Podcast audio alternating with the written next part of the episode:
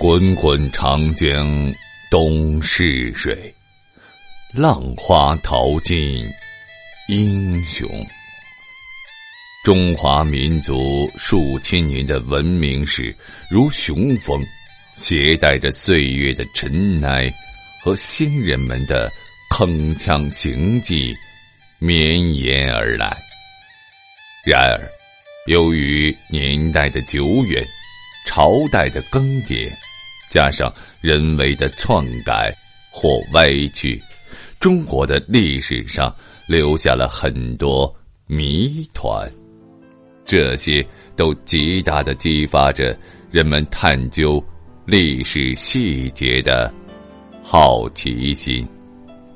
敬请欣赏《中国历史真相》，播讲人绝唱歌，欢迎您继续收听。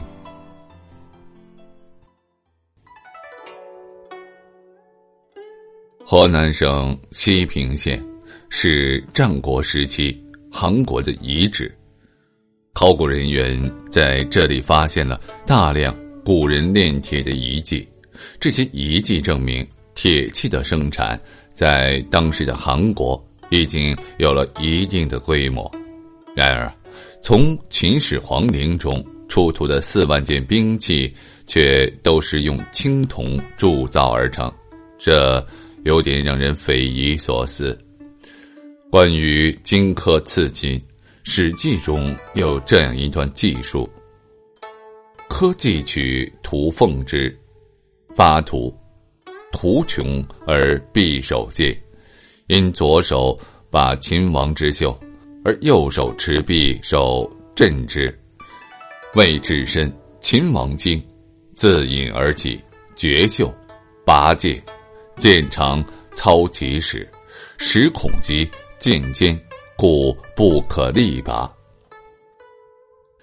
意思是说，荆轲拿着匕首刺秦王，秦王绕柱逃跑，试图拔剑反击，但是因为剑太长，没有拔出来。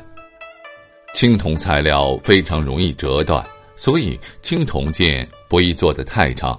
秦国人难道连这么简单的道理都不懂的吗？一九七四年，考古人员在秦始皇陵兵马俑坑中发现了大量的兵器。经过研究这些兵器，人们开始逐渐了解秦军强大的秘密。在这些兵器中，有一把青铜铸的长剑，它的长度超过了九十一厘米。可见，司马迁在《史记》中对秦王拔不出剑的原因的解释是有一定道理的。在以近距离搏斗为主的古代战争中，长剑显然会比短剑更有优势。但是，秦国人是怎么解决青铜剑易折断的问题呢？研究者通过对秦剑进行化学定量分析发现。秦剑的铜锡配比非常好，这种配比恰好可以让青铜剑的柔韧度和硬度达到一个最好的状态。统一六国之后，为了对付剽悍的匈奴骑兵，秦国人使用了一种叫弩的兵器。弩的射程非常远，与弓不同的是呢，弩上弦的时候是用脚蹬的。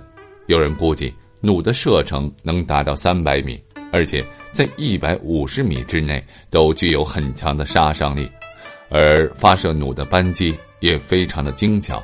弩的扳机运用了一套非常灵巧的机械传递，匈牙在放箭瞬间会突然下沉，所以使用者用很小的力气就能扣动扳机。